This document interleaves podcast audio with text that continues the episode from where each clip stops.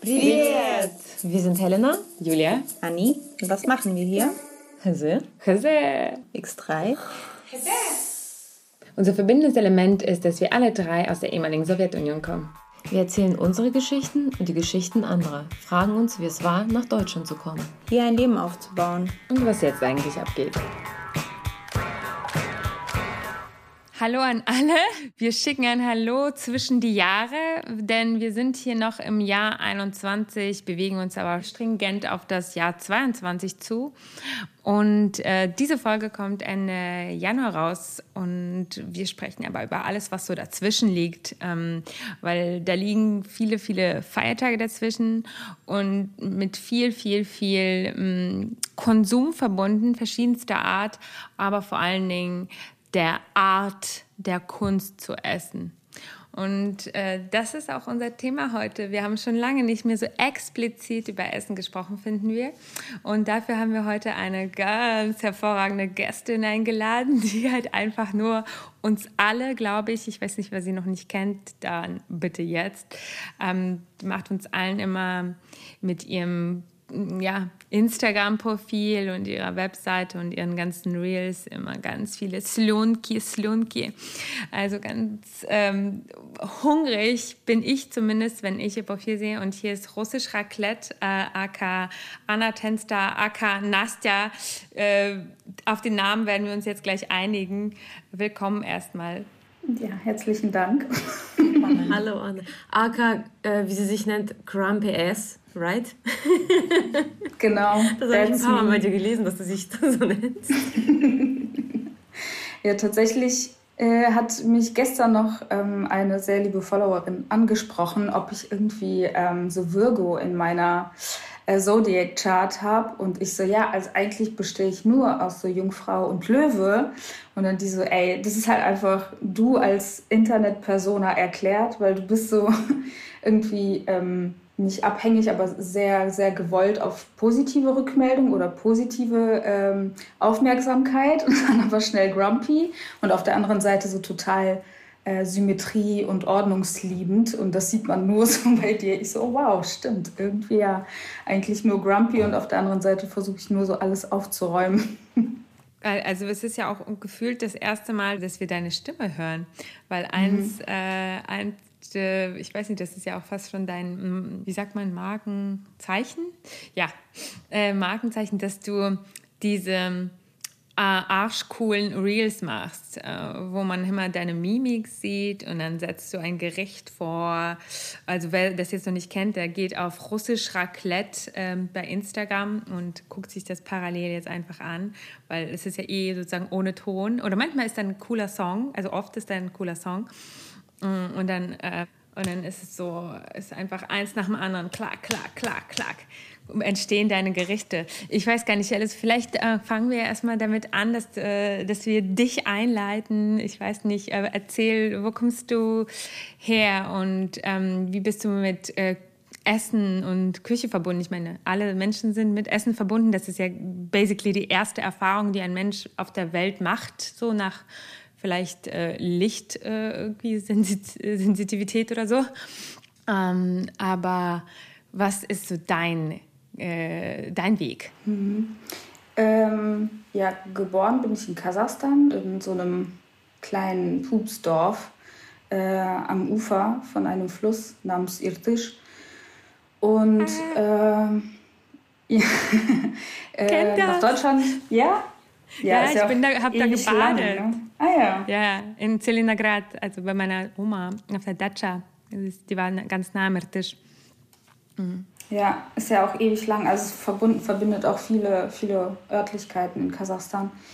Und äh, ja, relativ spät würde man jetzt doch sagen, für meine Person nach Deutschland gekommen, vor 20 Jahren und äh, bin so das äh, krasseste, würde ich sagen, mal mit Aushängeschild für das, was so Allmanns für positive Integration irgendwie nennen würden. Also ich bin total, bin total zu Ende assimiliert. So meine Freundin Xenia sagt doch immer, es ist peinlich, so Pasor.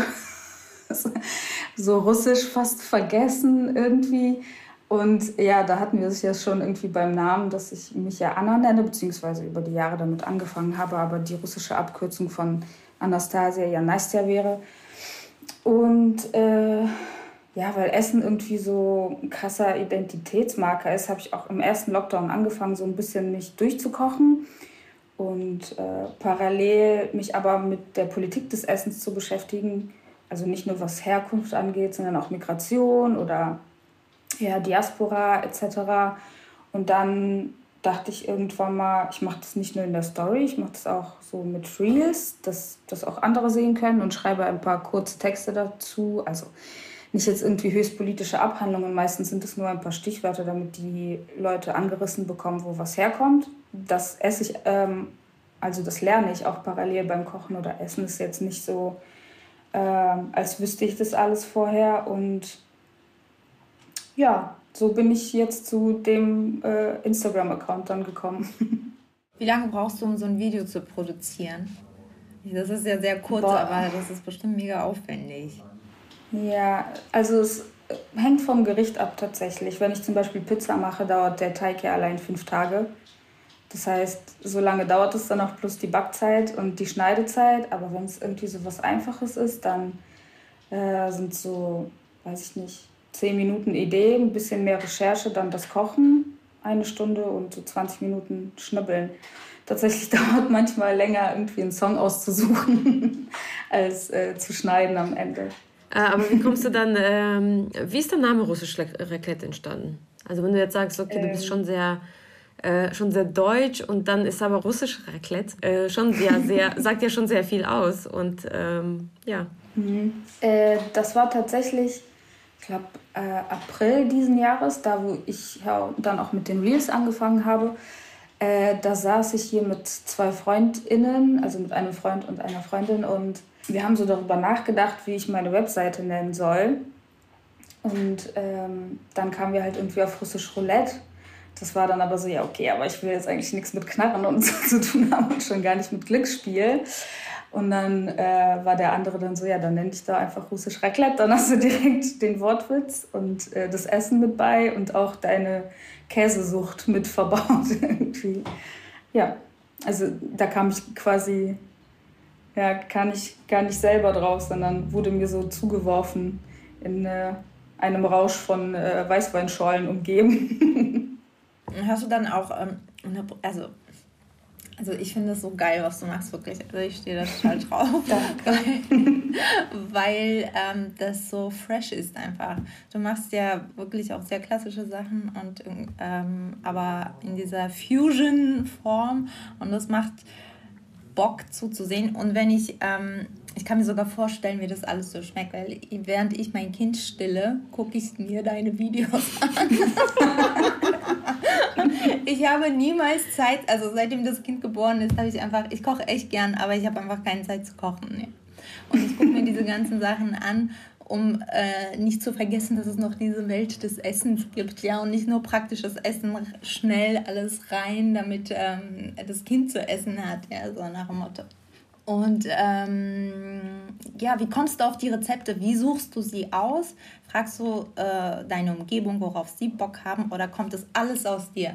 Hm, teils, teils. Also manchmal gibt es ja Wochen, da frage ich am Montag, so was kochen wir die Woche. Und dann ähm, suche ich mir was zusammen, worauf ich auch Bock hätte. Oder manchmal habe ich auch einfach so Eingebungen. Diese Woche habe ich noch meine Mutter angerufen. Nee, letzte Woche, wir haben ja am Montag. Und meinte so, boah, Mama, erinnerst du dich noch an Tumpri? Was war das zum Teufel? Und ich habe dann so Sachen im Kopf und manchmal kommt man nicht drauf, aber dann so, äh, Mensch, da war doch irgendwas, aber, ne, und dann erzählt die mir und ich, teilweise finde ich nicht mal irgendwie Rezepte dafür sondern die schickt mir dann Fotos aus ihrem komischen Notizblock. So da muss ich ihre, äh, ihre akkurate Schönschreibschrift entziffern und bin dann so, oh Gott, was mache ich denn jetzt?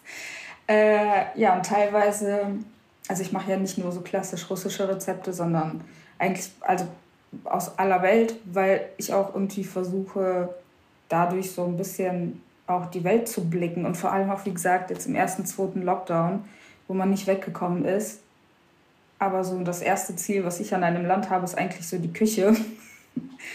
Deswegen, ähm, ja, google ich mich dann durch oder gucke mich durch ähm, Kochbücher und passe die Rezepte dann so an, wie ich die für mich am praktischsten und besten finde.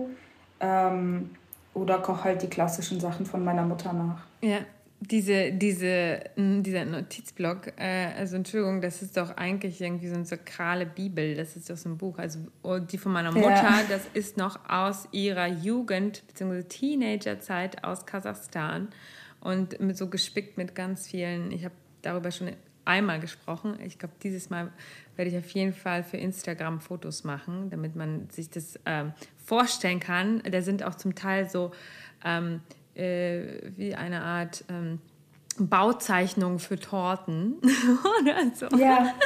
Also, meine Mutter ist auch äh, Bauzeichnerin gewesen, deshalb hat sie das dann auch wahrscheinlich so pedantisch gemacht.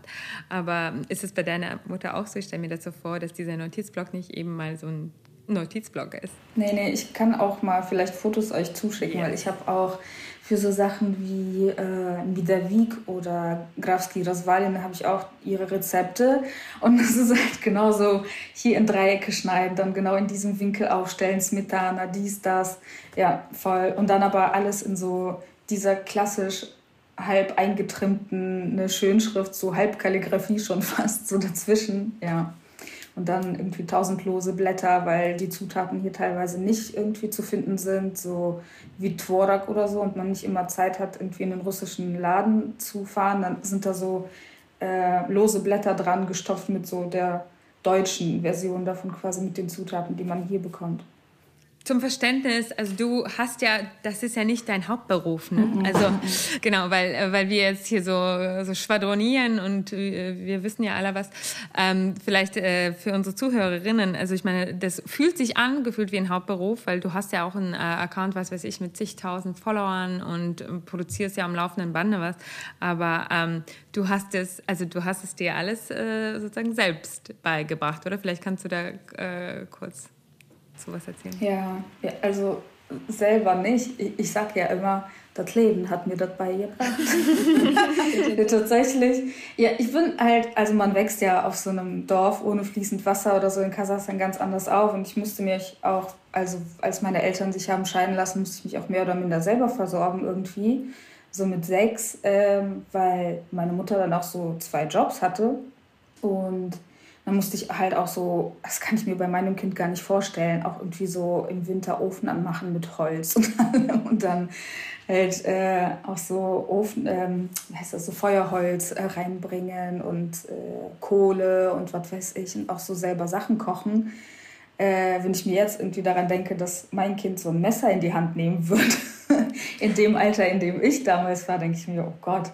Äh, aber ich glaube, das hat mir irgendwie so ein dann Skillset mitgegeben, dass ich äh, nicht wirklich irgendwas äh, lernen muss. Also man hat ein Gefühl dafür einfach, wenn man früher damit anfängt. Und dann ist es einfacher, Sachen umzusetzen und parallel zu lernen und nicht irgendwie extra zum Kochen irgendwas anlernen zu müssen.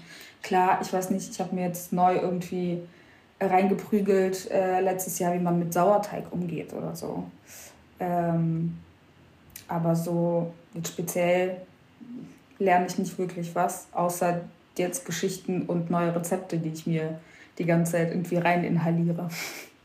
Was ist das äh, Exotischste? Ich mag das Wort nicht, aber ich glaube, äh, Außergewöhnlich. Das, das Coolste, was man. nee, ich habe gerade kein adäquates Wort dazu. Aber das, was äh, dir das Exotischste, was, was du gekocht hast, also womit du vorher überhaupt keine Berührung hattest und dir ausgesucht hast, jetzt aufgrund deiner Kocherfahrung, die du gesammelt hast? Das muss ich überlegen. Also tatsächlich glaube ich wirklich diese Sauerteig-Geschichte, weil das ist einfach so viel Tüdelei und keine Ahnung. Und auch so Sachen wie, ich habe zum ersten Mal dann dafür Quass gemacht. Und so mhm. allein diese ganzen äh, russischen Gärgetränke und sowas. Ähm, oder so, weiß nicht, Sachen. Also ich habe zum Beispiel keinen Garschok, aber wenn ich so alte russische Küche versuche neu zu machen, mache ich es einfach in so einem deutschen Römertopf. Sowas halt. Ähm, aber sonst, also es gibt ja mittlerweile wenig Küche, die auch hierzulande ja nicht verfügbar wäre. Ähm, also wenn man gut sucht, findet man ja, ja immer was, was man dann versuchen könnte nachzukochen. Ähm, tatsächlich habe ich bis jetzt nichts irgendwie nachgekocht, was ich nicht vorher auch gegessen Ja, doch, diese ganzen Gurkensachen. okay. Ja. Yeah. okay. Ihr habt mich. Also ich äh, liebe ja eingelegte Gurken. Ich hoffe, wie wir alle, sonst wäre das hier jetzt auch vorbei. Müsste ich raus. Ähm, und ich klicke mich jetzt einfach durchs Interwebs und suche mir abgefahrenste Rezepte mit Gurken zusammen oder mit Rasolchik, also mit so, wie heißt das?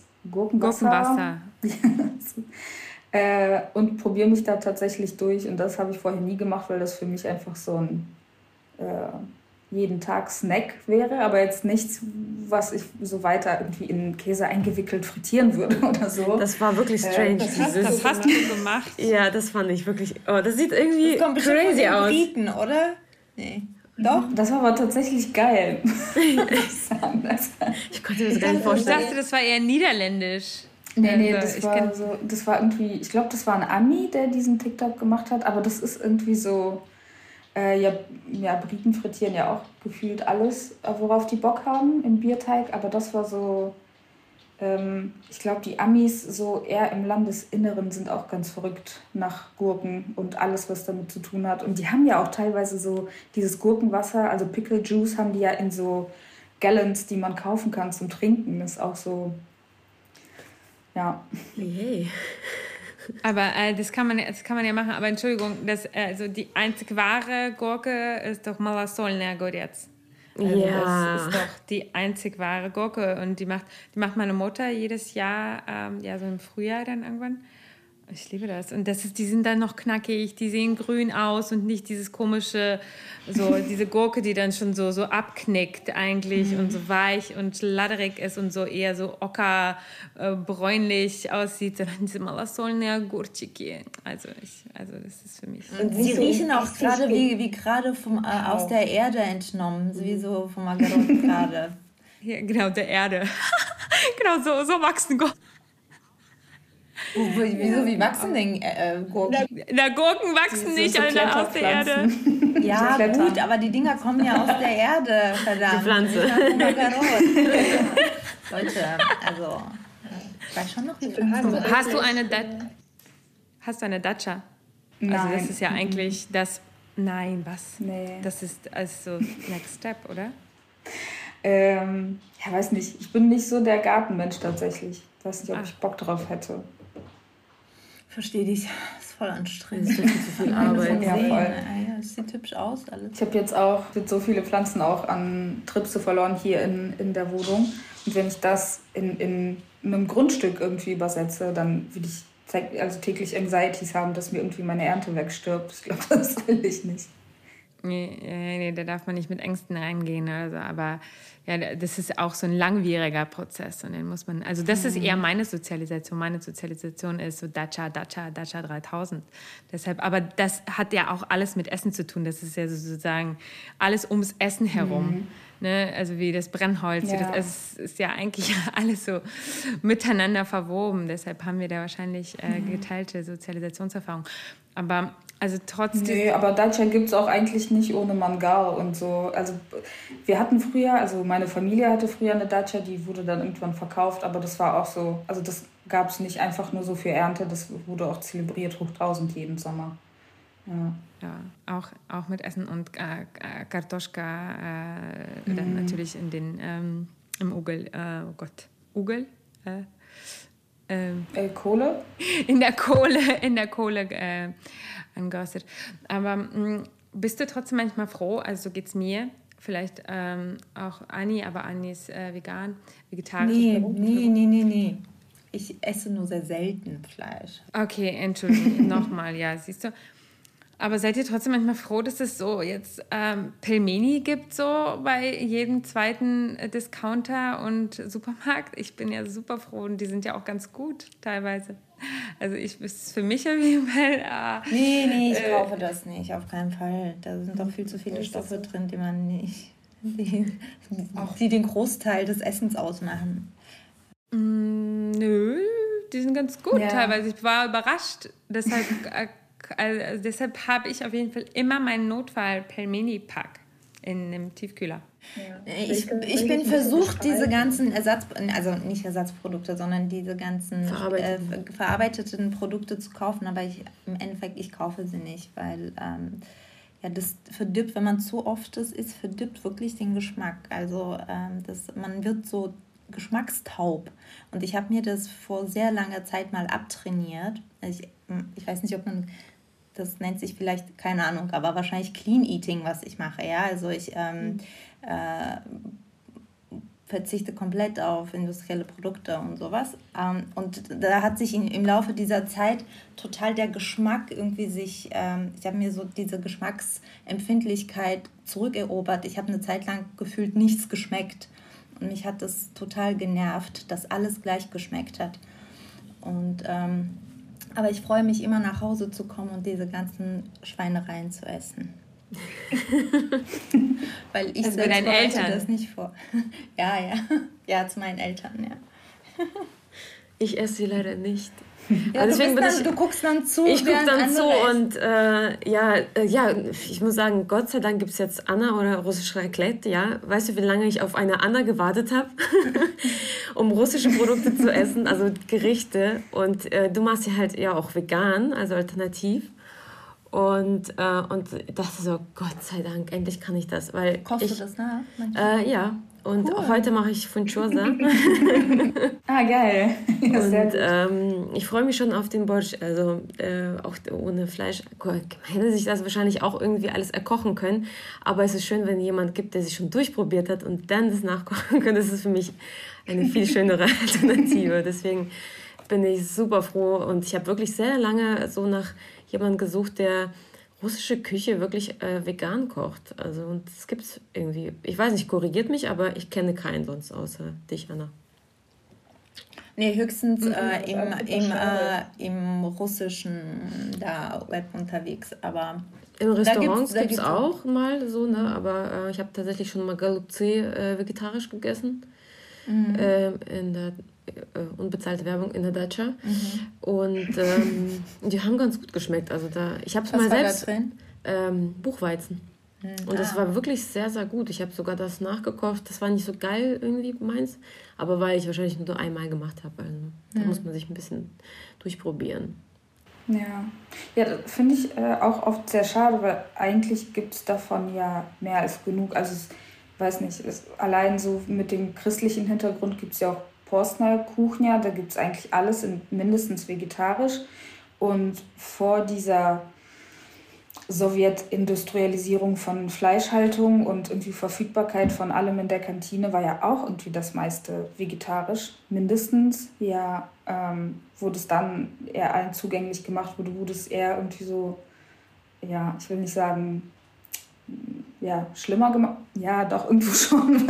also, ja, ähm, irgendwie hat sich über diese Zeit so ein komisches Gefühl entwickelt, dass man alles mit dreimal Fleisch essen müsste, sonst ist das nicht russisch. Aber im Ursprung war es ja null so. Genau, also das, das stimmt und man geht ja jetzt sozusagen back zu Veganismus, weil das ja eigentlich der Ursprung war. Aber der Ursprung, warum war ja der Ursprung? Weil es natürlich arme Leute essen war, weil die Armen sich nicht leisten konnten, ähm, weil das Fleisch an jemand anderen ging, wenn man überhaupt irgendwie eine Kuh hatte, dann für Milch oder so. Und also basically hat man sich unfrei, also nicht unfreiwillig, aber ich meine, ähm, teilweise unfreiwillig sozusagen vegan ernährt. Und dieser also weil, was wir, warum wir das jetzt machen, das ist ja, weil wir es können. Ne? Das ist ja auch so ein klassistischer Gedanke, wenn man so sagt, okay, ja, irgendwie Berge von Fleisch, warum machen wir das? Aber auch diese Fleischsucht, die hat sich ja auch aus einer Art, ähm, ja, ähm, teilweise aus einer Art, äh, ja, Angst ähm, vor, vor Hunger und sowas entwickelt. Das hat ja alles eine eine andere Perspektive darauf. Deshalb, ich bin gar nicht so verurteilend, wenn man das so darum geht, auch wenn, weil ich natürlich Fleisch esse. Ich will mich auch gar nicht deswegen, deswegen verteidigen, sondern ich sehe das ja, also ich meine, ich esse trotzdem nicht so viel Fleisch, wie mein Opa Fleisch gegessen hat oder so. Aber mein Opa ist halt äh, als Fünfjähriger deportiert worden und für den war Fleisch dann halt später, da, da gab es kein Fest ohne Berge von Fleisch halt. Aber weil, wenn man halt seine Kindheit und, weiß nicht, halbes Leben durchgehungert hat, dann hat es einen anderen Stellenwert. Und ich meine, da gibt es ja auch ähm, ähm, so Research dazu. Ne? Also äh, jetzt viel, ich glaube eher dann auf der Seite von äh, ja, Auschwitz-Überlebenden oder so Holocaust-Überlebenden. Da gibt es so ein bisschen, aber gar nicht so viel, ähm, aber trotzdem so Research und auch ähm, diese, diese resultiert, resultierende ja, Esslust, ähm, sage ich, nenne ich das mal positiv, ähm, aus, aus, einem, aus einem Mangel erleben und ähm, ja, aus einer ähm, ja auch vielleicht Nahtoderfahrung wegen, äh, wegen Hunger und äh, Essensentzug. Ne? Das ist ja auch eine Art ähm, Folter. Und, aber ich meine, das, das führt dann dazu, dass ähm, in unseren Familien, dass sich, also das dass uns das Essen meistens so überrollt hat, ne, als dass wir, also das, ähm, ich habe auch äh, irgendwo bei irgendeinem dieser Essensforscher hatte ich mal so einen Satz, ich muss den mal kurz suchen, genau, ähm, ich glaube, der hat auch, ich glaube, das war auch einer der ähm, Nachfahre von Holocaust-Überleben war, ja genau, hier, I was not looking at the food, the food was looking um, for me. Also, dass das Essen einen so jagt.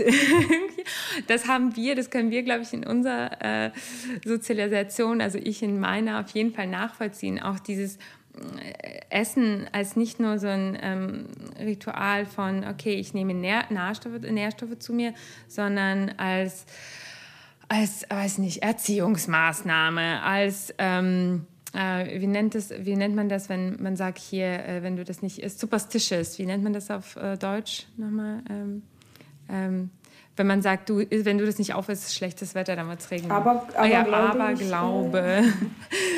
genau, als äh, das Essen ist ja irgendwie so das äh, Instrument für alle möglichen, mh, mm, ich weiß nicht, so sozialen Hebel. Ja, Erziehungsmaßnahmen fand ich immer problematisch übrigens. Ich habe meine Liebe zum Essen wirklich echt erst spät entdeckt, weil ich ähm, mich verweigert habe zu essen in meiner Kindheit. Ich mochte das Essen nicht. Also ich, weil es zum Druckmittel auch benutzt wurde, von wegen, wenn du das isst, kannst du das machen. Nö, dann esse ich halt nicht. Ja, also habe ich dann nicht gegessen. Ähm, und meine Liebe zum Essen habe ich im Teenageralter tatsächlich so spät erst entdeckt. Und vorher habe ich gegessen, weil man es musste. Man es musste, ja. ja ähm, und nur das Nötigste, um zu überleben. Also ich habe es ich hab's immer vergessen. Meine Mutter hat mich immer von der Arbeit angerufen und gefragt, wenn ich von der Schule oder so kam, hast du gegessen? Ich so, oh nein, habe ich vergessen. Und ich so, wie kann man das vergessen zu essen? also ich hatte auch tatsächlich in der Kindheit überhaupt nicht so den Bezug dazu und ähm, auch ungern in der Kindheit Fleisch gegessen tatsächlich. Das war mhm. schon sehr früh. Ähm, da mussten die, meine Eltern immer dazu zwingen, Fleisch zu essen. Aber ich weiß nicht, wie das bei euch war. Also ich weiß nicht, mit wie vielen Jahren ihr nach Deutschland gekommen seid. Also ich erlebe das auch bei voll vielen oder bei meiner Verwandtschaft war es auch so, alle, die irgendwie nach Deutschland kommen, gehen erstmal auf. Jeder nimmt so mindestens 10 Kilo zu, weil halt alles verfügbar ist.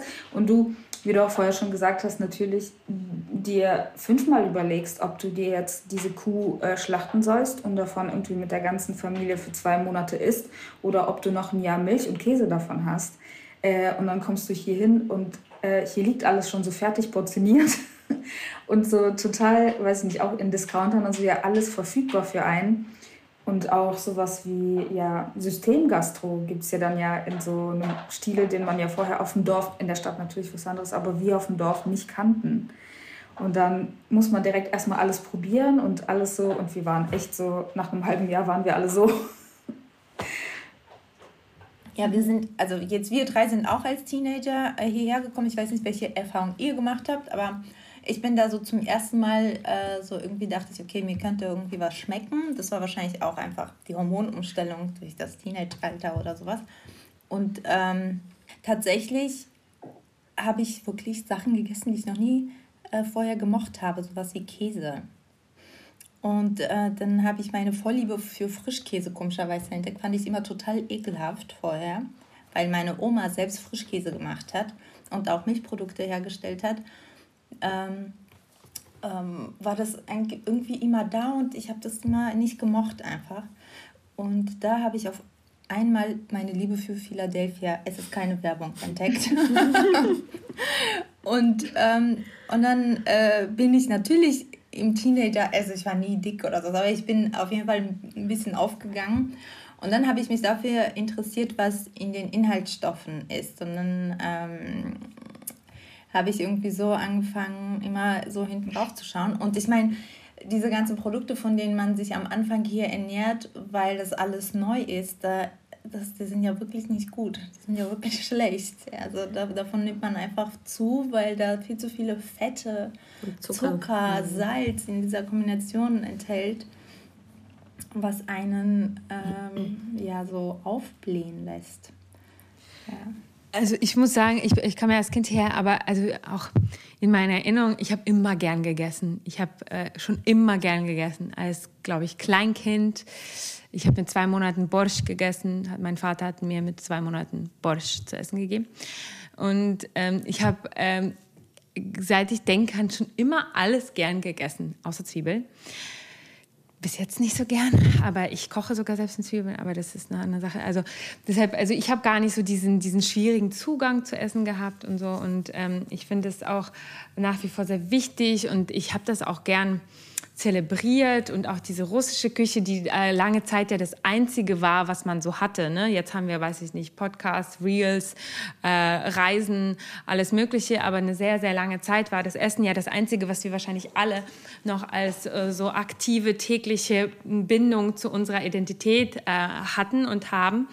Ähm, äh, manche haben bis jetzt nur das. Ne? Also äh, wenn also jetzt gibt es natürlich noch das Internet und sowas und alle möglichen, aber äh, weiß ich nicht, Medien, aber die meisten täglich haben vielleicht, nicht mal alle haben die Sprache täglich als Identitätsanker, ähm, sage ich mal, sondern oft ist es wirklich ähm, das Essen. Und selbst das Essen, das hatten wir auch schon bei unserer anderen Essensfolge, selbst das ist manchmal im, im Schatten. Und ich hatte dann sowas ähm, entwickelt, dass ich das... Äh, wie eine Art immer zelebriert habe. Ich habe dann so Pelmeni-Partys gemacht oder ähm, irgendwie, ich habe das auch so genannt und dann, ich habe dann so Halleluja angelernt und so oder ähm, ja, irgendwelche, irgendwelche anderen so typischen und vielleicht auch klischeehaften ähm, Geschichten, auch diese Sakuski.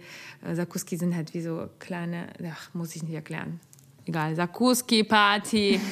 und ähm, überhaupt dieses Zelebrieren von Essen. Ich wollte euch, ich wollte euch äh, fragen, also wie ist euer Verhältnis also zu dem, zu diesem so am Essenstisch sitzen? Und ähm, weil das habe ich auch aus meiner Kindheit so mitgegeben von diesen ganzen Gelagen und so weiter. Und äh, Franzosen machen das ja auch gern. Da gibt es glaube ich auch Statistiken. Ich habe keine leider für, für Russen gefunden. Ähm, ich habe aber gefunden äh, dass auf jeden Fall Franzosen sitzen zweieinhalb Stunden ähm, äh, pro Tag am Essenstisch. Deutsche angeblich 100 Minuten pro Tag. Alle so. Wirklich?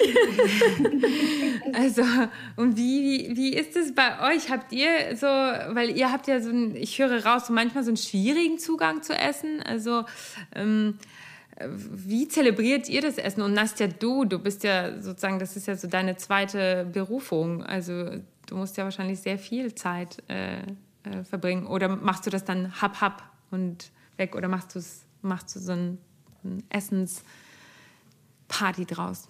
Teils, teils. Aber ja, tatsächlich äh, gibt es hier auch Gelage. Also mittlerweile scherzen wir immer, dass wir so äh, anfangen sollten, mit für Freunde dann so äh, Eintritt zu nehmen, weil das ist wie so eine russische Party am Ende. Und ähm, ich war ja zwischendurch davon irgendwie so weg, so wie gesagt im Teenageralter, weil ich halt irgendwie so voll auf diesem krassen Integrationskurs war. Und ich hatte fast gar keine russische Freunde und so zu der Zeit und war auch so essenstechnisch weg. Und zu Hause wollte ich auch irgendwie, boah, ich war für mich so, hm, nee, will ich nicht. Ich will nur so ich wollte irgendwie nur westliches Essen, ähm, was ich mittlerweile auch überhaupt nicht nachvollziehen kann. Aber ich glaube auch, das musste sein, damit ich das jetzt wieder so geil finden kann und da zurückfinden kann. Und dann irgendwann, so im heranwachsenden Jahr, so Studiumalter, habe ich halt diese russischen Partys gesehen. Und die Partys sind da ja nicht so wie, weiß ich nicht, wie man das hier in Deutschland macht, irgendwie so blöde zu Hause vortrinken, dann geht man raus, geht in einen Club, tanzt ein bisschen ähm, und geht dann so früh morgens nach Hause, sondern man geht in ein Restaurant mit Musik und isst und isst und isst und tanzt zwischendurch und trinkt und isst und tanzt ein bisschen und isst wieder. Und das finde ich irgendwie so geil, weil der Abend ist dann nicht nur so anonym in einer, weiß ich nicht, Traube von fünf Menschen tanzend auf einer anonymen Tanzfläche ist, was wahrscheinlich auch für viele Menschen was für sich hat. Aber es ist so geil, weil das so gesellig ist und man stopft sich ja jetzt nicht voll. Also man hat nicht irgendwie fünf Hauptspeisen hintereinander, aber man feiert halt nicht nur irgendwie ähm, die Musik, sondern man feiert dieses Zusammenspiel, also Musik, Essen und irgendwie so alles, einfach alle Sinne auf einem Tisch und zwischendurch bewegt man sich, geht ein bisschen raus, schnappt frische Luft und dann geht's weiter und es ist irgendwie, das hat sowas, so ein geiles Gefühl einfach. Es ist halt so wie auch im Süden Europas oder ne, es ist da auch anders. Es ist super gesellig. Man feiert ja, wirklich, wirklich das Leben und nicht die Situation, in der man steckt. Ne? Also wenn man so in so ein Club geht. Was habe ich denn? Ähm, ich habe zum Beispiel es nie gemocht, auf Konzerte zu gehen und nach Konzerten nach Hause zu gehen. Für mich war das so ein, ich bin in so einen, ähm, in so einen depressiven Zustand geraten, weil du hast auf einem Konzert so ein High, einfach von so einem so Adrenalin-Ausstoß ähm, und danach gehen alle nach Hause. Ich habe das nie verstanden. Ich dachte, okay, da geht doch, geht doch, das geht's doch jetzt erst los, ja, weil da bist du irgendwie auf der richtigen Temperatur. Und ähm, so geht es mir mit vielen Unternehmungen, die abrupt enden, enden weil da die Uhrzeit äh, das einem sagt. Ja? Also wenn man in einen Club geht und man geht, weil man gehen muss, äh, weil, weil ein anderer Tag ist. Jedenfalls feiert man diese Situation und nicht das Leben selbst. Und ähm, ja, deshalb kann ich sehr gut verstehen, was du sagst mit, der, mit diesem äh, gelagert, obwohl ich nicht weiß, ob ich in so einem Club mich zurecht äh, so richtig wohlfühlen würde. also das kennen wir doch alle. Am Ende ist es, aber am Ende ist es doch das, was wir alle machen zu Neujahr, äh, zu altem neuen Jahr, zu all den Familien. Äh, also das ist ja einfach ähm, sozusagen, früher gab es ja, also gut, diese Restaurants und Partys gab es schon immer. Das gab es auch in der Sowjetunion. Das war, das ist eigentlich sozusagen die, die Tradition. Ne? Mm, aber äh, die, die sich das nicht leisten konnten oder auch, also nicht nur, ähm, haben das ja zu Hause zelebriert. Ne? Einfach alle nach Hause und alle äh, essen, trinken, tanzen, essen, trinken, tanzen. Und deshalb konnte man ja so viel trinken. Das wird ja immer so dieser komische hier Saufgeschichte äh, hier mit den Russen und so. Das ist ja eigentlich nur möglich, weil man halt immer immer isst dazu. Also sonst kann man ja nicht so viel trinken. Und äh, wie gesagt, selbst also Sakuski sind halt auch, also das hat ja alles eine, das hat ja alles Bestand. Das ist ja nicht nur nicht so. Und ähm, das hatten wir, glaube ich, schon mal in einer anderen Folge, dass ich gesagt habe, ich habe ja da in Kasachstan auch viel gelebt und da du kannst da immer richtig gutes Essen in Clubs bestellen. Immer. Und das ist so geil. Das ist so geil, es ist einfach so gut, weil du hast doch immer irgendwann ein Tief. Ne? Du kannst dir ja nicht irgendwie ewig, äh, weiß nicht, ein, weiß nicht, Mate oder irgendwelche Zuckerwasser oder sonst was reinstellen und so. Und wenn du dann was gegessen hast, wie geil ist das denn? Ich meine, und in Berghain dieses Eis, äh, dieses schrecklich schmeckende Eis übrigens, äh, oder diese ekligen Zen, die Stulle, die da erfunden wurden, also das ist ja so lieblos, also sorry. Mhm, genau dass ähm, ja, das, dieses Zelebrieren. Mein, mein, Papa, mein Papa erzählt immer von ähm, georgischen ähm, Essensarten. Ähm, wenn, wenn sie wirklich zum Feiern zusammenkommen, dann nimmt sich die nächsten 24 Stunden wirklich niemand was vor, weil dort an dem Tisch und um den Tisch herum wird gegessen, getrunken, vielleicht auch geschlafen, ja. Und ähm, ja, das geht einfach 24 Stunden und erst dann ist diese Feier so, so vorbei und dann spricht man da Toast und ich kenne das nur von Erzählungen. Mit Tamada und allem. Aber genau. ist, sind das immer bestimmte Feiern, also Geburtstage, Hochzeiten etc. oder einfach so? Nee, ich glaube, wenn man einfach zusammenkommt, um okay. zu feiern, feiern, dann macht man Wir das. Wir sollten nach Georgien. Ich denke, so Hochzeiten und sowas dauern locker drei Tage. Ich kann mir nicht vorstellen. Ja, also finde ich gut. also, also nur, nur, dass ihr es wisst, also ähm, ich bin ja verheiratet in so Corona-herrschärfsten Lockdown. Wir durften, wir waren ja nur zu zweit und da war so ein dritter Typ in dieser schönen Kapelle da. Und äh, da es zwischen Hans und mir, meinem Ehemann, äh, in Georgien gefunkt hat, und wir da halt einfach nur zwei Wochen am Stück durchgefeiert und durchgefressen haben in besten Gesellschaften, haben wir uns gesagt, okay, wir feiern irgendwann diese Hochzeit nach, wann auch immer das möglich sein wird. Und das wird in Georgien sein. Oh, sehr schön. Das ist eine gute Entscheidung. Ja, voll. Ja, aber wir sagen dann irgendwann Bescheid. Keine Ahnung wann. genau, weil jetzt gerade ist hier noch so Kind und alles Mögliche. Aber ich finde auch Kind, hm, also ich habe ja auch ein Baby und ich koche tatsächlich jeden Tag. Ich weiß auch nicht, also und ich, bin zwar in Elternzeit, aber ich arbeite auch die ganze Zeit, aber irgendwie koche ich auch jeden Tag und ich habe das Gefühl, ich bin irgendwie noch so manischer geworden mit diesem Kochen. Aber das hat vielleicht noch einen anderen Punkt und zwar haben wir eine Gemüsekiste und das war auch so eine Anschaffung, also Solavi, solidarische Landwirtschaft. Es war auch so eine Anschaffung vom ähm, erwachsenen ähm, äh, bourgeoisen Leben, sage ich mal. Also dass man sagt, okay, ich will jetzt gutes Gemüse und jetzt hier habe so schwanger und Baby soll nur das Beste bekommen und keine, keine gespritzten Sachen. Und äh, ich muss sagen, ich bin halt irgendwie mit dieser Kiste, äh, Kiste mh, mm, ähm, manchmal latent überfordert, aber oft also es ist für mich wie so eine Challenge, aber ich finde es geil. Und dann kommt immer irgendwas, das ist wie so ein Blind Date mit Gemüse und das starrt dich an und denkst, okay, was bist du? Ich habe keine Ahnung, was du bist, aber ich versuche mal irgendwas aus dir zu machen. Und dann kommt es immer und ich meine, das ist halt auch so ein, ähm, so ein Wohlstandsproblem. Äh, Biogemüse, was, was du nicht zuordnen kannst. Und dann ähm, versuche ich da auch immer irgendwas draus zu machen. Aber ich kann das zum Beispiel überhaupt nicht so schön. Ich bin halt so ein Bauer, was so Anrichten angeht. Deshalb frage ich euch auch so nach diesem Zelebrieren. Also, weil wenn ich das bei dir angucke, das sieht immer so schön aus und das, du hast immer so eine schöne so Ästhetik und so. Ich, ich habe halt eher so eine Punk-Ästhetik allgemein und auch beim Kochen, obviously. Also das sieht halt ehrlich gesagt bei mir sehr selten hübsch aus. Es schmeckt meistens sehr gut, aber das sieht verwurstet aus, weil genau das ist meine Kochweise. Verwursten. Selbst das Gemüse.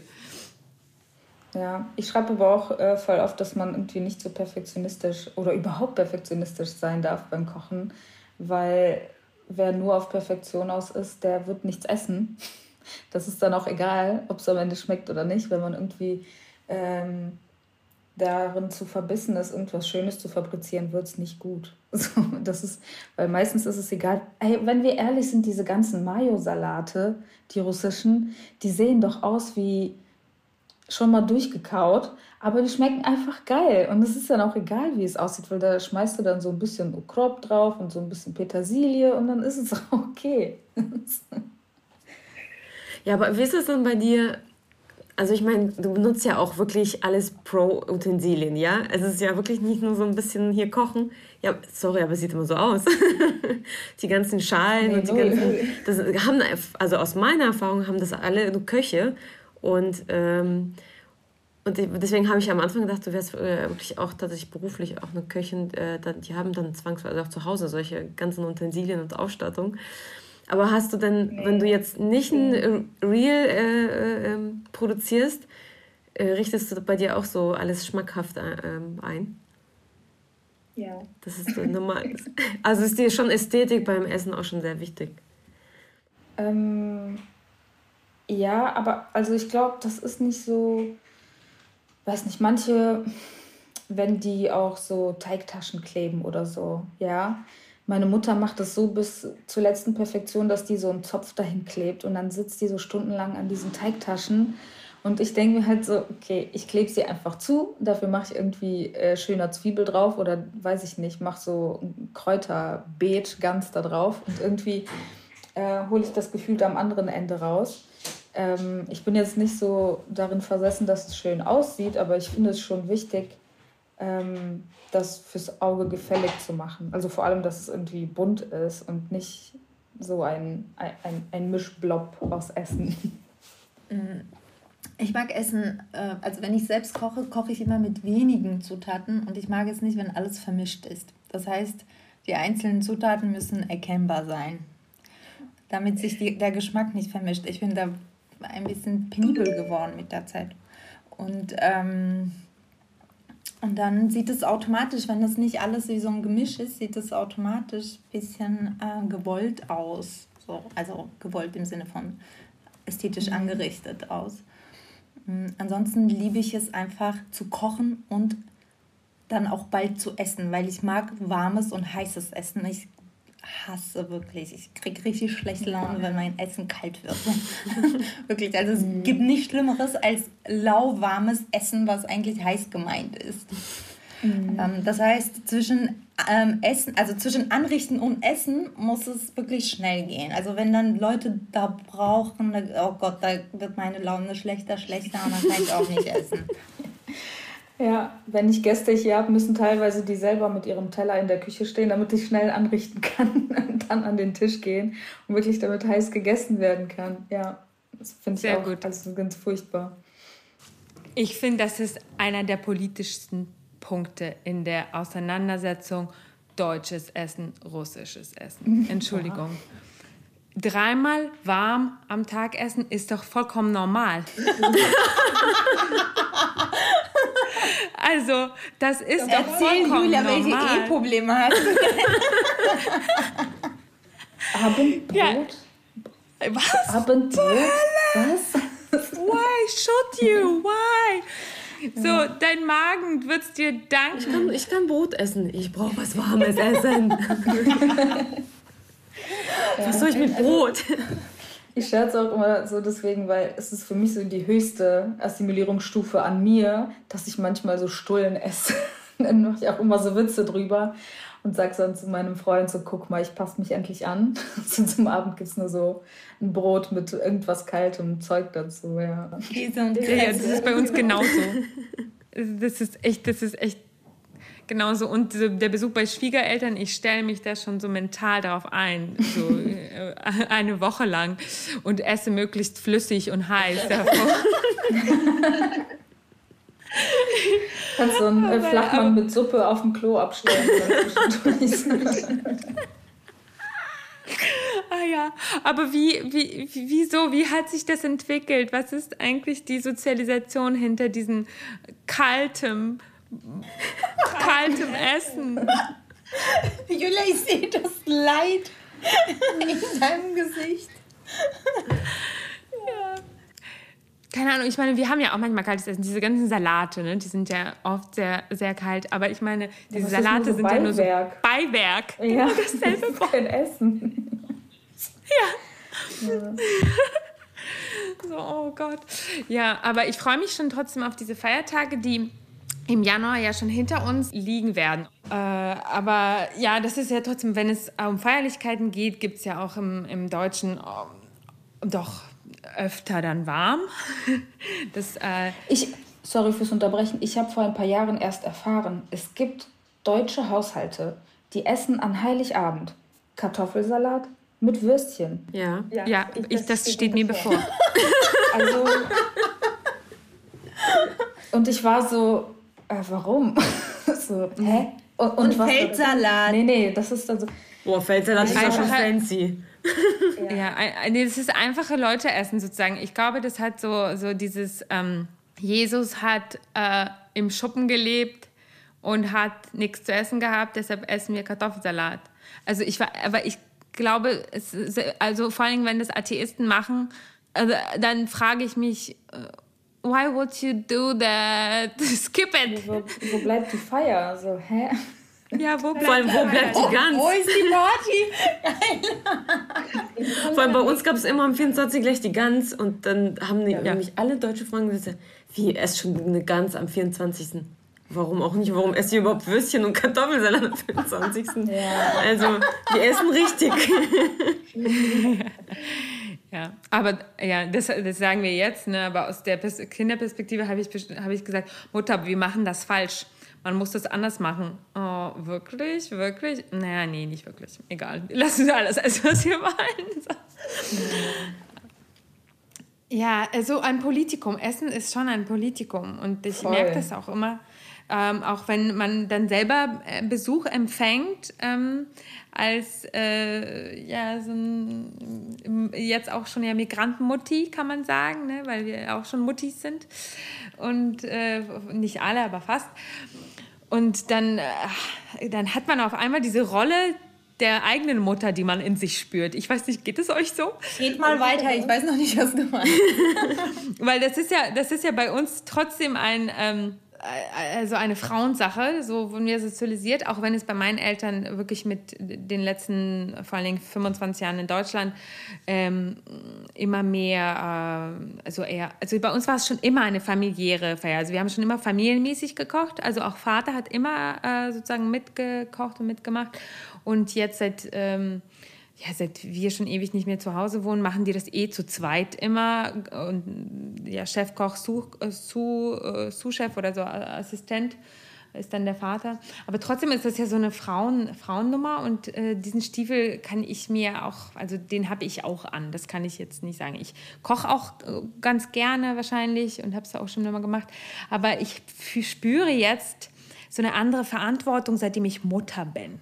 Also noch eine krassere, so eine komische Hausfrauenidentität, die ich nicht ablegen kann. Und äh, ich versuche manchmal so cool ähm, zu tun, als hätte ich das nicht, aber dann muss ich mir eingestehen, doch aus ähm, wo, woher das Flüsslein kommt und das ist halt einfach so in dir sozialisiert und dann bist du dann doch diejenige, die dann so ein bisschen nervös dasteht und noch irgendwie äh, das, den Kaninchen ähm, das Kaninchen-Ragout noch, ach, schmeckt das? Da muss ich noch das und das, weil jetzt kommen die Schwiegereltern.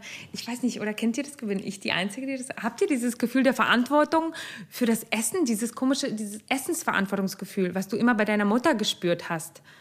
Dass, dass das Gelage, dass alle gut versorgt sind, die niemals sich hinsetzt, die immer nur rumrennt und äh, irgendwie noch das und das und das holt und noch das auftischt. Und so ähnlich ähm, entwickle ich mich auch. Ich versuche, das, ich will das gerne torpedieren. Ich will das gar nicht so bei mir. Aber. Also, um die Frage zu beantworten, bei mir ist das nicht der Fall. Bei mir auch nicht. also mich hat das damals mit meiner Mutter immer gestresst, dass sie ständig aufgestanden und irgendwas geholt hat und allen so, und ist das und ist das und das. Und dann denke ich mir, entspann dich doch, Mutter, setz dich hin und entspannt und ist ja, mit uns. Das ja. hat ja auch was mit Kontrolle zu tun. Ne? Du ja. willst deine, deine Gesellschaft kontrollieren, äh, indem du permanent wie so ein Helikopter um die herum äh, dich äh, drehst. Hm. Ja, ich habe das früher gehasst und ich bin leider genauso geworden. Also muss ich jetzt einfach so sagen, ganz schlimm. Ganz schlimm. Ich bin auch so, wenn Essen auf den Tisch kommt, wenn halt hier, weiß nicht, Geburtstag oder so über 15 Leute sind. Ich meine, wenn hier so eine kleine Gesellschaft aus sechs Leuten ist oder so, bin ich direkt dabei und esse mit und keine Ahnung. Aber sonst ist es immer so, esst, esst, ich, äh, äh, ja, was ist mit dir? Nee, nee, nee, ich muss hier noch machen und keine Ahnung. Und ja. ich hasse es auch, wenn Leute in die Küche kommen und versuchen mir zu helfen. Ich werde direkt aggressiv. Das ist, das ist meine Küche. Ich mache das. Die sollen nur essen. Das ist deren Aufgabe. Und das ist meine Art von Party gerade. Ja, das verstehe ich gut. Wenn, wenn in die Küche, ja, wenn jemand in die Küche kommt, der äh, dann anfängt, irgendwie deine Struktur durcheinander zu bringen, äh, das ist ja eher das, als dass man eine Hilfe mhm. bekommt, finde ich das auch schwierig. Ich koche. Aber es ist ja auch Kontrolle. Also. Ja, das ist voll die Kontrolle, natürlich. Aber ich will irgendwann die Kontrolle abgeben, weil du kannst ja nicht ähm, äh, dir so diesen Abend irgendwie verderben. Irgendwie will man ja auch Spaß haben. Ja, ich will das, ich will das gerne anders haben. Ich weiß nicht, ich, äh, weil, äh, wie ihr alles sagt, so diese Mütter, die dann die ganze Zeit eigentlich nicht hinsetzen konnten und oder wollten, das ist ja irgendwie so eine komische, halb, halbe, weiß nicht, äh, Zwangsfreiwilligkeit, weiß ich nicht. Ähm, man, man, hat ja auch überhaupt gar keinen Hunger. Geht es dir auch so, wenn du kochst? Dass du, äh, dass du dann keinen Hunger mehr hast, weil du ein, obwohl du nicht, also Warum ist das so? Warum macht es das Gehirn? Weil man sich ganz oft schon satt riecht. Also man isst ja nicht nur mit dem Mund. Und ich finde bei voll vielen Gerichten, weiß ich nicht, wie, wie Curry oder so. Wenn ich Curry koche, sitze ich dann vor dem Curry auf dem Tisch und kann es nicht mehr essen, weil ich mich so daran satt gerochen habe. Weil man schon so Und dann probiert man ab und zu und irgendwann suggeriert man dem Magen, okay, man ist schon so seit einer Stunde dabei und, und isst und man, ne, dann hat man auch irgendwie keinen Hunger. Ja, das habe ich ganz oft, vor allem wenn ich so viel Essen hier koche. Ja, dann fühlt man sich auch so blöde. Magst du lieber deftiges Essen oder süßes? Bist du, bist du, äh, magst du Kuchen? Herzhaft. Herzhaft. Ist hier irgendjemand süß drauf? Du, Julia? Also, ich war immer super herzhaft und dann wurde ich schwanger. Und jetzt ist alles flöten gegangen.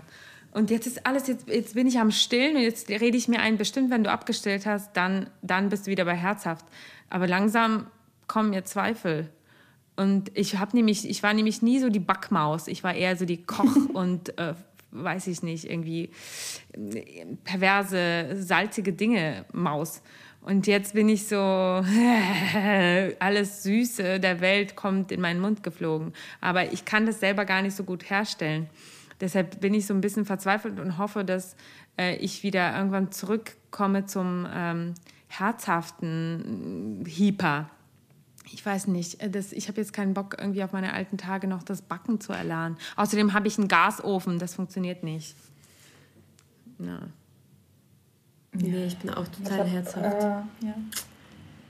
Ab und zu habe ich Bock auf was Süßes, so Eis oder so. Und dann, also ich versuche es immer wieder, sagen wir es mal so. Und dann probiere ich das oder esse was davon oder Kuchen. Und dann bin ich so, okay, jetzt ein Teelöffel Salz, weil ich habe irgendwie so ein komisches Gefühl im Mund und das mag ich überhaupt nicht.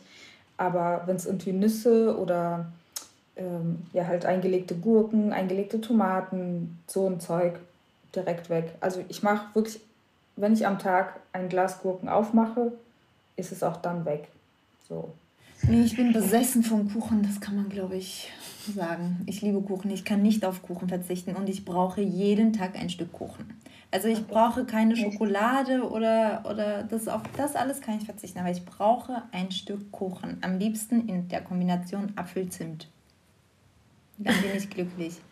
Ich habe mehrere Jahre lang jeden Tag den gleichen Kuchen gegessen. Die Leute, ähm, die, ja, damit habe ich aufgehört. Was für einen? Einen gedeckten Apfelkuchen. Den habe ich mir jeden Tag ähm, im, im, ähm, hier, im Café gekauft und äh, weil ich backe nicht. Ich habe auch keine Lust, diese ganzen Dinge da anzuschaffen, die man dafür braucht. Ähm, und habe das ähm, ja obsessiv gegessen. Aber bei Apfelzimt äh, bin ich immer noch geblieben und ich esse das in verschiedenen Kombinationen. Aber wirklich, ich kann, wenn ich einen Tag nicht so einen Schmaus habe, dann träume ich davon. Und ähm, dann muss ich das nachholen. Und ich kann ja nicht ein, zwei Stück, drei Stück Kuchen am Tag essen. Das geht nicht. Also schon diszipliniert ein Stück Kuchen am Tag, dann, dann ist gut. Ja. Ich weiß nicht, äh, ob ihr es gesehen habt. Ich habe äh, euch tatsächlich ein Rezept heute gewidmet. Oh nein, hab, äh, Moment. Oh, weil ja äh, alle Frauen sind. Miau. Habe ich eine Babka gebacken. Oh, oh, mein Gott. Oh mein Gott, das ist, oh mein Gott, das ist, mm, ich liebe das. Bitte schick uns ein Bild. Ja, nee, bitte schick uns den Kuchen. Nicht ein Bild. Okay, ich habe jetzt ein Foto gemacht äh, von uns, wie wir das anstarren. aber du musst, du musst äh, als Screenshot, aber du musst unbedingt noch ein Foto. Aber du hast wahrscheinlich online schon ich. gemacht. Ja, ich habe vorhin, ja. genau, ich habe vorhin schon was. Ja, ähm, das müssen wir dann. Äh, das müssen wir dann Januar. sind wir alle so weit entfernt. Kommst du irgendwann nach Berlin? Ja, ja wir haben es ja verpasst äh, im November. Ja. ja, Januar bin ich wieder da. okay. Ähm, Bitte gib Bescheid. Vielleicht, ich habe noch eine Frage, die sich ganz damit mit Planung verbindet. Also ähm, plant ihr eigentlich so eure, euer Essen ähm, voraus? Habt ihr irgendwie so oder seid ihr so total spontan alle? Wie macht ihr das mit diesem Essen? Außer der Kuchen. Außer der Kuchen, da gibt es keine Spontanität. Das ist schon die Regelmäßigkeit in deinem Leben. Ja, also ich, ja, ja. Ich finde nichts Deutsches, als ein, an einem Freitag einkaufen zu fahren für eine ganze Woche. Das ist für mich und auch sehr konservativ. Und das mag ich nicht, so will ich nicht sein. Ich möchte heute an dem Tag entscheiden, was ich esse. Und nicht eine Woche vorher. Aber Neste, wie machst du das? Ja, ich habe ja ähm, so, was, das ist wirklich so der größte Luxus für mich irgendwie, diese krass, krassen Wochenmärkte und den gibt es auch in meiner Kleinstadt. Aber also meine Eltern würden das nie machen, weil es einfach äh, teilweise abartig teuer ist für deren Verhältnisse oder halt halt auch für meine früheren Verhältnisse.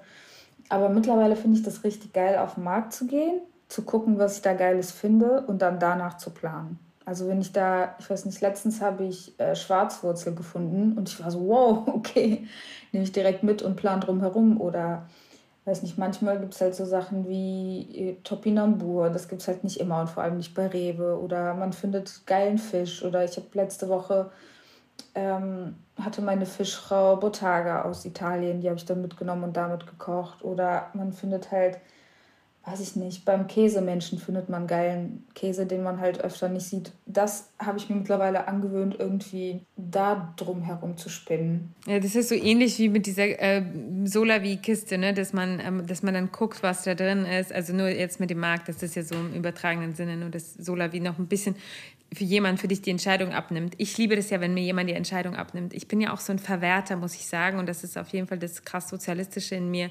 Das werde ich auch nicht los, will ich auch gar nicht loswerden. Das ist okay, ich habe mich damit abgefunden.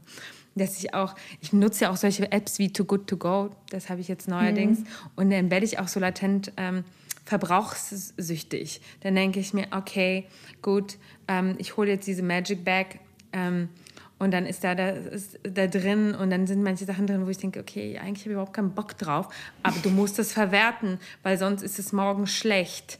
Und ähm, manchmal passieren aber richtig Wunder dann mit diesen Lebensmitteln. Also weil ich eben Bock habe, daraus was äh, mir Gefallendes zu kreieren oder so. Aber eigentlich ist das auch so ein bisschen masochistisch dass man sich so irgendwas antut, worauf man vielleicht gar keine Lust hat, theoretisch jetzt im ersten Impuls, sage ich mal. Und das kommt auf jeden Fall aus diesem Verbraucherwahn. Also ich habe das mit der Gemüsekiste auch ausprobiert, zweimal. Das war nichts. Das war, da waren viel zu viele Produkte, die habe ich einfach nicht verbraucht ich meine, ich habe nicht vor, drei Kilo Kartoffeln zu essen, nur weil sie da sind. Also, okay, Kartoffeln verderben nicht, aber da waren zum Beispiel noch andere Gemüsearten dabei, auf die ich in dem Moment wirklich keinen Bock hatte. Und dann lässt du sie so drei Tage liegen, dann sehen sie auch einfach nicht mehr mhm. frisch aus und ähm, sind auch nicht mehr frisch. Ja, und ähm, das war, hat sich jetzt für mich nicht, ist nicht praktikabel für mich oder für uns. Schade. Aber es ist eigentlich eine gute Sache. Ich finde es cool, wenn es funktioniert. Ja. Lässt du dir manchmal Gemüse auch liefern? Lässt du dir e- oder kaufst du das alles selbst immer ein? Also oder lässt du dir auch Produkte von, ähm, von äh, Bauern liefern? Nee, also es gab letztes Jahr hier ähm, so eine Gemüsekiste von einem Bauern in der Nähe, aber sonst, also so weit auf dem Land bin ich auch nicht. Ja, sag doch mal, wo du wohnst. einfach gäbe.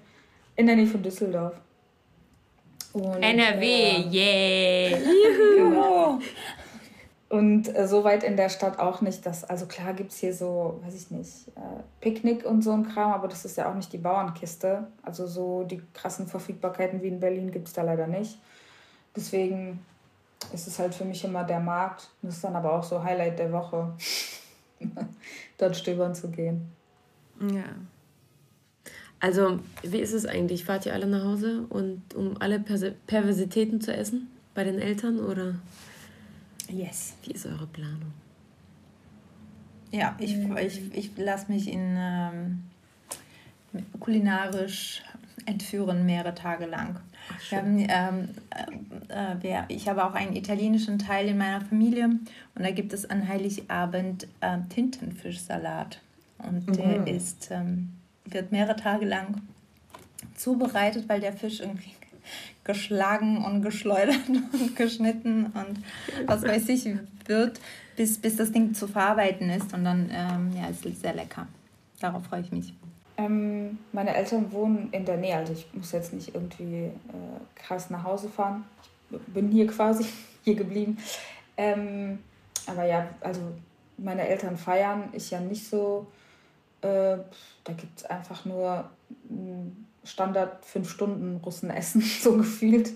Äh, mit Fisch, Fleisch und äh, hast du nicht gesehen, wobei es mittlerweile auch Fisch nur für mich gibt. Also ich esse ja schon lange kein Fleisch mehr. Ähm, ja, aber sonst, also danach wird man auch so vier Tage lang Knoblauch äh, irgendwie ausdünsten gefühlt. So wird da gegessen, aber jetzt irgendwie nichts Spezielles. Also eher dann an äh, Silvester war das früher immer Highlight. Ähm, ja, mit diesen Eltern. Das, man kommt ja doch immer wieder dahin, Eltern, Kinder und so weiter. Und jetzt sind wir auch schon teilweise Eltern. Und ich habe mich gefragt, auch diese Politik des Essens, also diese Identität, Sozialisation, das ist ja alles ähm, das eine. Und wie also bei uns hing zum Beispiel auch früher, ich kann mich erinnern, in den 90ern noch so ein Ausdruck, so äh, Xerox-Ausdruck mit diesen E-Stoffen und welche davon krebserregend und sonst was. Und dann haben wir darauf geachtet, dass wir möglichst nicht diese, weiß ich nicht, äh, ultravioletten Joghurts oder was weiß ich da kaufen, wo dann so ein E-Stoff XY drin war. Aber so richtig viel geholfen hat es, glaube ich, nicht. Also meine Eltern haben dann, glaube ich, dann trotzdem nicht so darauf geachtet oder ja, jetzt auch nicht. Aber wir haben jetzt so Kinder und wir sind ja alle schon so, ich sag mal, ähm, ein, bisschen, ein bisschen weiter. Unser Leben ist ein bisschen ähm, äh, gutbürgerlicher, hipsteriger und wir können es auswählen, wie wir uns ernähren, was wir essen und vielleicht uns das auch leisten. Ne? Und wie würdet, aber wie werdet ihr oder wie gebt ihr euren Kindern dieses ähm, das ist jetzt natürlich für die Mütter, Entschuldigung, aber vielleicht auch für äh, Helena, wie sie sich das vorstellt. Ne? Also das ist ja auch alles, wir sind ja auch erst, also ich bin erst am Anfang, mein Kind ist zehn Monate alt. Ähm, ich frage mich das manchmal, ähm, wie, man, wie man das macht, ähm, ob man sich da Gedanken machen sollte, wie man das weitergibt oder nicht. Weil wir haben ja auch alle mal so ein ähm, Essen Slow gehabt. Ne? Also du, äh, Nastja, sagst, du hast nun mal, hast überhaupt keinen Bock mehr auf dieses russische Essen gehabt. Ähm, ich kenne auch Freundinnen, die sagen, boah, ich kann diese eimerweise Olivier überhaupt nicht ertragen. Das ist ja Brechreizessen. Ähm, keine Ahnung, ich hatte halt meine Pelmeni-Partys und so weiter, aber pff, ja, ich, zu Hause habe ich, äh, koche ich auch jetzt noch so selten diese traditionellen Gerichte. Aber jetzt mit dem Kind stelle ich mir schon manchmal die Frage, ja, man, wenn ich zu meiner Mutter fahre, dann gibt es halt all diese Gerichte oder zu meinen Eltern, dann gibt es all diese Gerichte, die ich geil finde. Und ähm, aber wie will ich das? Will ich das meinem? Muss ich das meinem Kind weitergeben? Ähm, äh, und ich denke mir schon, ich will, aber dann muss ich mich ja äh, dazu zwingen, das regelmäßig sozusagen umzusetzen. Ähm, also ich weiß nicht, du Nastja bist ja eh sozusagen da äh, in einem Ex Extrem-Hobbyismus äh, gut unterwegs, aber ähm, äh, Anni, Helena, wie macht ihr das? Wie werdet ihr das machen? Also mein Kind hat gerade angefangen, äh, Brei zu essen. Also es ist fast sechs Monate alt und ich überlege mir das tatsächlich wirklich auch jeden Tag, wie ich das Essen in diesen Alltag implementiere. Äh, und auch ich muss auch meine Essgewohnheiten ändern, weil ich eigentlich nur einmal am Tag esse. Das heißt, ich kann mit dem Kind nicht einmal am Tag essen. Und vor allem muss ich das mit dem Kuchen mir überlegen, wie ich das mache. Dass ich mit dem Kuchen essen kann, weil ich werde bestimmt nicht auf den Kuchen verzichten. Also ich stehe vor großen Aufgaben, wie du siehst. Ähm, ja, ich, ich, ich, ich, ich, glaub, ich denke, am besten ist es, wenn man zwanglos handelt. Also mm. sich nicht unter Druck setzt, diese Dinge zu vermitteln. Einfach die Umgebung schafft, in der das möglich ist. Und dann passieren die Dinge. Ähm, ja, das ist das, was ich bisher sagen kann. Ich weiß es nicht. Ich werde versuchen, diese Möglichkeiten da zu haben, in denen sie sich an verschiedenen Essenstraditionen ähm, bedienen kann. Aber mehr kann ich nicht tun, ich weiß es nicht. Das ist so geil. Das ist, ich, ich sehe so die Vergangenheits-Anna vor mir gerade. Weil genau das habe ich mir dann halt vor neun Jahren genau dieselben Gedanken gemacht. Und mittlerweile denke ich mir, Hauptsache, du kriegst irgendwas in das Kind rein, weil es wird gerade alles verweigert und nur Nudeln sind okay gefühlt. Ähm, was auch euch wahrscheinlich irgendwann passieren wird, weil es irgendwie jedem passiert, was ich ja auch hatte ähm, es aber auch Jahre gab, in denen so alles wahllos gegessen wurde. Oliven, dann, äh, weiß ich nicht, äh, Frühlingszwiebeln, einfach so pur. Ähm, also es wird sich immer abwechseln und alles ausprobiert irgendwie und man wird auch irgendwie zwischendurch verzweifeln. Ähm, aber ja, ich dachte mir auch am besten ohne Druck und einfach laufen lassen im Endeffekt. Weil wenn man sich das vornimmt und es irgendwie dann doch nicht klappt oder also das Kind hat ja dann auch eine, einen anderen Background, teilweise das dann auch noch mit rein. Also irgendwie, ich glaube, am Ende, so wie wir selber dahin gefunden haben, muss das Kind das am Ende auch, weil egal wie viel du da rein trichterst, ne, also ich hätte eher Angst davor, dass es dann eher auf Ablehnung stößt am Ende, ne. So. Ja, das denke ich auch. Also Zwang ist eher ein ganz, ganz falscher Ansatz. Ähm, ich glaube, dass vieles irgendwie automatisch sich vielleicht auch ergibt, ähm, also natürlich sich ergibt. Und wenn man eh selber manchen Speisen zugeneigt ist, die werden dann automatisch gekocht. Und ähm, ich denke, dass ja, zukunftsmäßig das auch die russischen Gerichte, die ich vielleicht in der Zukunft für meine Kinder kochen würde, werden auch anders sein, weil die werden jetzt nicht eins zu eins zum Beispiel mit Fleisch sein. Und, äh, und schon da verändert sich auch natürlich das Gericht mhm. an sich, es wird neu interpretiert. Und, ähm, aber ich mache mir da jetzt nicht so viel Stress. Ich glaube, man kann auch vieles nicht vorausplanen. Das ist, wie man vorausplant, wie, in wie vielen Sprachen erziehe ich das Kind, mhm. was ist mit dem Russischen und äh, wie ist es dann wirklich in der Umsetzung. Und ähm, so sehe ich das natürlich auch bei, äh, beim Essen. Ja, aber da ist es jetzt tatsächlich bei Sprache, also also ich, ich, sehe das schon, also Zwang, Zwang, weiß nicht, ist auf jeden Fall nicht das Wort, was ich verwenden würde auch, aber ich sehe das schon alles mit sehr viel Arbeit verbunden. Ähm, auch die Sprache, äh, Zweisprachigkeit, das passiert halt eben nicht von alleine. Da muss man sich krass um seine Bequemlichkeit herumdrücken und äh, sich, also das bedeutet Arbeit. Und so ähnlich, also Entschuldigung, ich koche sonst keine fucking Breie mit allem möglichen Zeug. Und ähm, das habe ich jetzt gemacht und das ist auch nicht etwas, was ich sonst immer gemacht habe und das ist mehr Arbeit.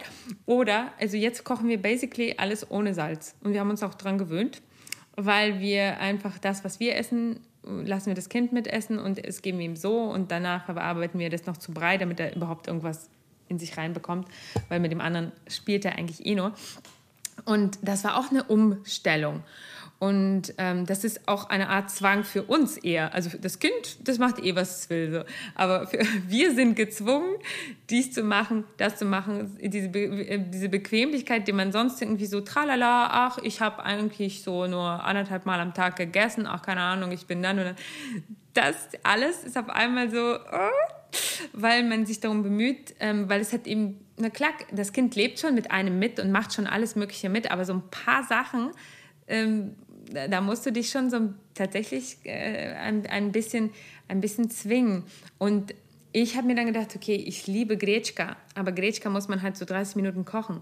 Alter, ähm, oh, das, nicht die ich kaufe. Ich eben so hm? Nicht die ich kaufe. Pass auf, genau.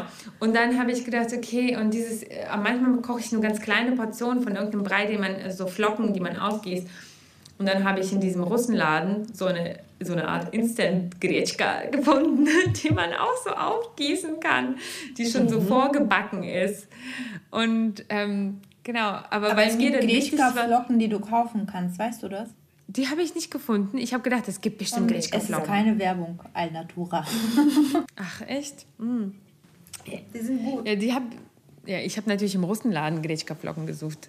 Wo ich übrigens auch sehr dankbar bin dafür, dass es halt äh, so eine Struktur gibt mittlerweile an diesen ganzen ähm, Läden und dass mittlerweile auch, ich glaube, also ja, also zumindest in größeren Städten, weiß ich nicht, sowas wie ein Rewe oder andere Supermärkte so eine eigene Abteilung haben. Ich meine, das ist auch alles nur passiert, weil das lukrativ ist. Es ist ja nicht aus Wohlwollen der migrantischen Bevölkerung gegenüber passiert, sondern hey, ach stimmt, wir können mit denen auch Geld verdienen und nicht nur mit Kartoffelklößen.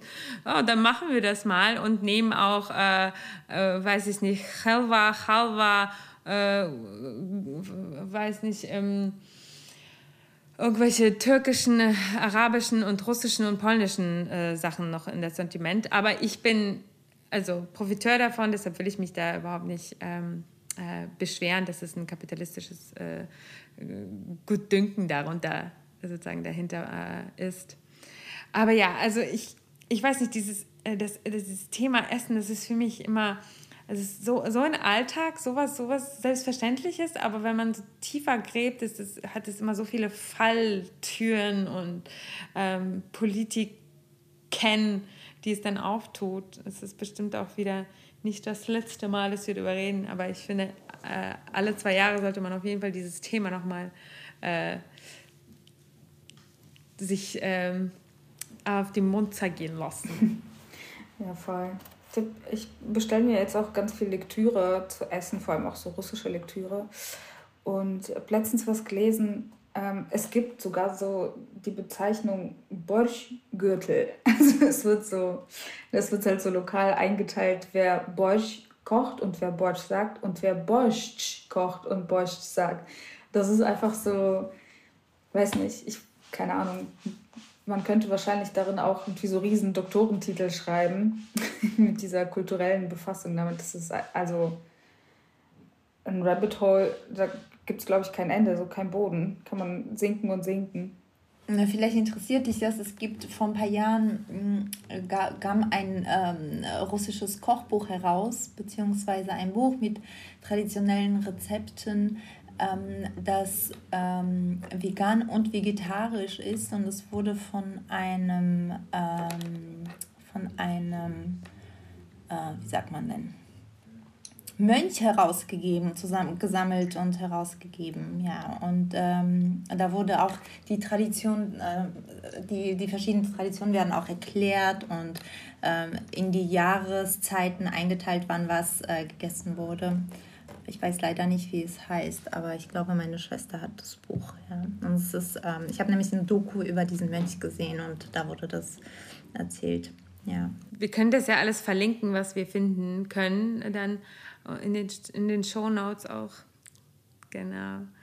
Und ja, äh, genau, diese ganzen äh, Weißwurst-Äquator, Rösti-Grenze äh, und Borsch, von Borschgürtel höre ich tatsächlich das erste Mal, aber ja, warum nicht genau. Wir, irgendwann äh, sprechen wir auf jeden Fall nochmal auf wissenschaftlicher Ebene dazu, weil dazu gibt es natürlich Forschung und zwar in Osnabrück und zwar ja, haben wir mit ähm, Anna, heißt sie, tatsächlich auch, auch schon ähm, dazu geschrieben, wenn sie uns hört jetzt. Hallo.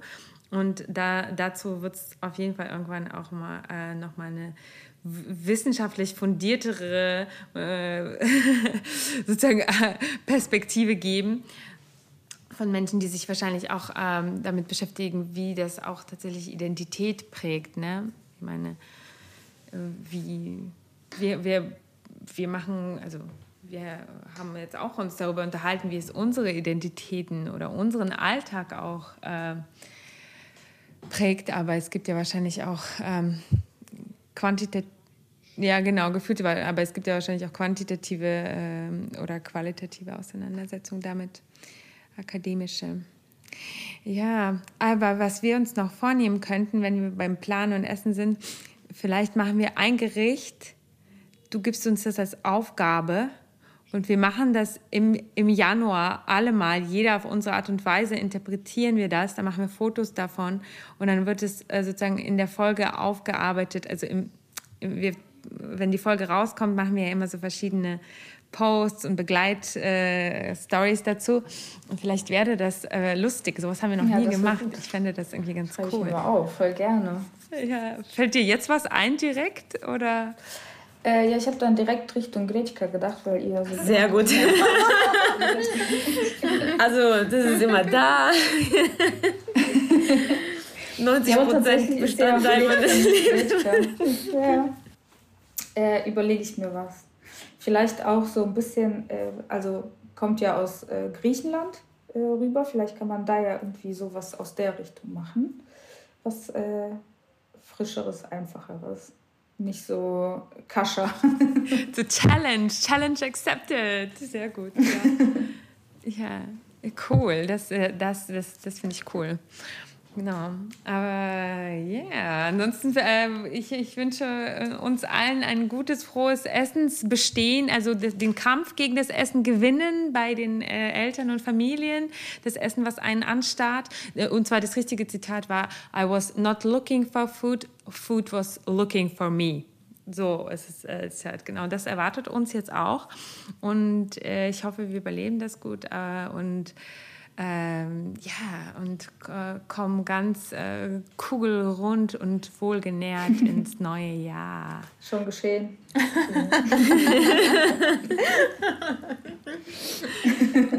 cool.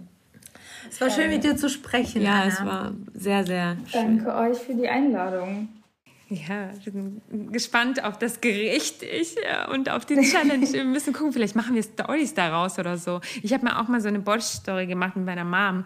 Die gibt es in unseren Hi Highlights. Muss in unsere Highlights gucken. Bei Instagram. Genau, also vielleicht, vielleicht kommt ja mal endlich noch was äh, Neues dazu. Ich habe tatsächlich auch mal eine Restolnik-Story ähm, angelegt, aber ich habe sie nie gepostet. Also ich habe das alles aufgenommen ähm, ja, wie so eine Eintopf-Story-Sammlung, ne? Aber äh, irgendwann. Ähm, du meinst ganz modern äh, One-Pot-Gericht. Ah ja, genau, genau. Oh, as if. Ja. das machen wir. Vielleicht machen wir dann irgendwann eine, äh, eine Sonderedition Chazé, äh, im äh, russisch Raclette-Wahnsinn. Und dann machen wir halt nur so ein, äh, äh eine Essensfolge nach der anderen, keine Ahnung. Aber wir sollten das Teleshopping-mäßig machen. Russisch Raclette und Dessert.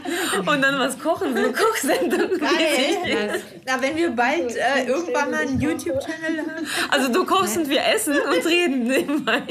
Ja, wie Freitagnacht-Juice, nur äh, in, äh, ja, in Russisch Raclette. Das ist eigentlich auch cool. Ja, das war Und dann auch mit einem Roulette, wo man das so dreht und man äh, weiß nicht vorher. Oh, ich liebe das ja, wenn das wirklich so Zwang. Ich bin ja so ein bisschen anscheinend in Zwangsachen. Ne? Also ich mag es ja, wenn mir, wenn ich nicht entscheiden muss, sondern wenn irgendwas.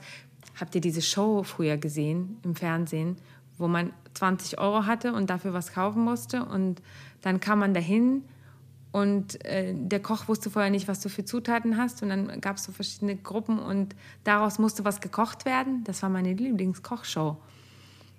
Das war so eine deutsche Show, ja, egal. Also dieses, wenn man nicht weiß und muss, man muss sich was einfallen lassen und Reste verwerten und Reste kochen. I love it. Ich werde ich bin aber auch ganz entscheidungsbehindert. Das ist ganz schlimm.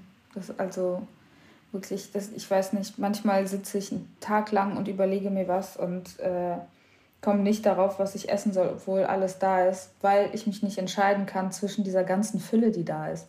Also will wirklich nicht meckern. Ey, ich habe einen so, Tipp. Das ist für mich so Wohlstandsverwahrlosung.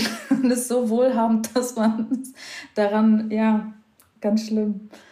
Und du musst exakt das da haben, was du auch isst. Weil wenn du, wenn du die Wahl hast, dann ähm, Ja, aber I feel you, I feel you. Ich bin so, ich bin ganz schlimm in Restaurants. Äh, ich sitze da und ich, bei mir ist es beim Essen, also wirklich auch so Entscheidungslegastheniker, äh, was Essen angeht.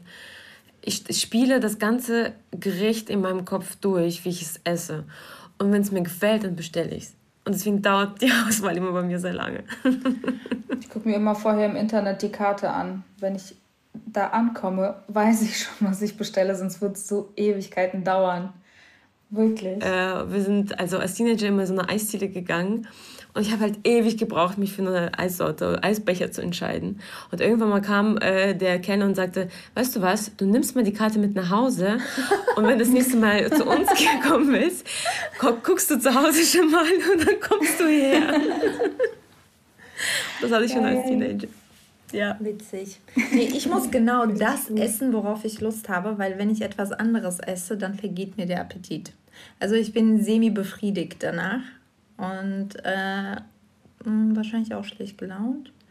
Und ähm, deshalb, ähm, also ich muss genau da, also wenn ich in ein Restaurant komme, äh, dann weiß ich, suche das nach Gericht aus, dann muss es genau das haben, was ich will. Und wenn es nicht hat, brauche ich es ja auch nicht weiter zu sitzen. Achso, du machst es dann andersherum. Du gehst nicht in ein Restaurant, sondern du gehst zum Gericht. Richtig. ja, ja, ja, genau. Also das ist gut. Ja, ich gehe zum Gericht. Exakt. Zum Gericht. Ja. Ich gehe zum Gericht. ja. Interessant. Wir sind ganz schön neurotisch, was es ist. ja, ja, weil, ja, weil wir es, äh, weil wir es können, ne? weil, äh, also weil wir, weil wir es können. Privileged Neuroticism. Mhm. Aber ja, deshalb können wir auch hier so da drüber rumpalavern. Aber ja, that's because we can. Aber gut, jetzt äh, äh, long story short, äh, wir freuen uns schon auf deine Challenge. Sowas haben wir wirklich noch nie gemacht. Das ist jetzt auch irgendwie so stand-up-mäßig äh, auch eingefallen. Ne? Und äh, das heißt, die Story geht weiter. Wir verabschieden uns hier nicht äh, wie sonst. Ähm, sondern freuen uns auf die Fortsetzung. Und ihr habt äh, bestimmt einen guten Rutsch gehabt, habt schon alle Feiertage durchgefeiert und seid im Food-Koma und freut euch schon auf, der, auf, die kommende, auf das kommende Jahr und auf die kommenden Folgen und äh, ja, auf äh, unsere Challenge, die ihr bitte bei Instagram verfolgt, alles liked, alles anguckt und übrigens kann man bei Spotify uns jetzt auch bewerten. Äh, es gibt da so ein Sternchenbewertungssystem, das hat äh, Annie herausgefunden. Wir haben uns gleich mal fünf Punkte vergeben. Bitte einfach immer fünf Punkte, äh, fünf Sternchen überall, weil so können uns auch andere Leute finden. Äh, weil wir haben jetzt gedacht, so für dieses Jahr haben wir uns vorgenommen, noch besser zu essen und noch äh, besser zu werden für euch. Und dafür brauchen wir euren ganzen, ganze Unterstützung. Deshalb werdet ihr jetzt am Ende unserer Folgen immer halt diesen ganzen Scheiß hören, wie klicken, liken und teilen und schicken und so weiter. Also bis ganz bald. Danke. Klingt alles schön. Das war sehr schön. Klingt alles schön rassolchig. Genau, sowieso. Last but not least wollen wir darauf hinweisen, dass die Idee dieses Podcasts unterstützt wird. Dafür danken wir der LMDR Nordrhein-Westfalen für ihre finanzielle Unterstützung und freuen uns riesig über die Förderung des Ministeriums für Kultur und Wissenschaft NRW.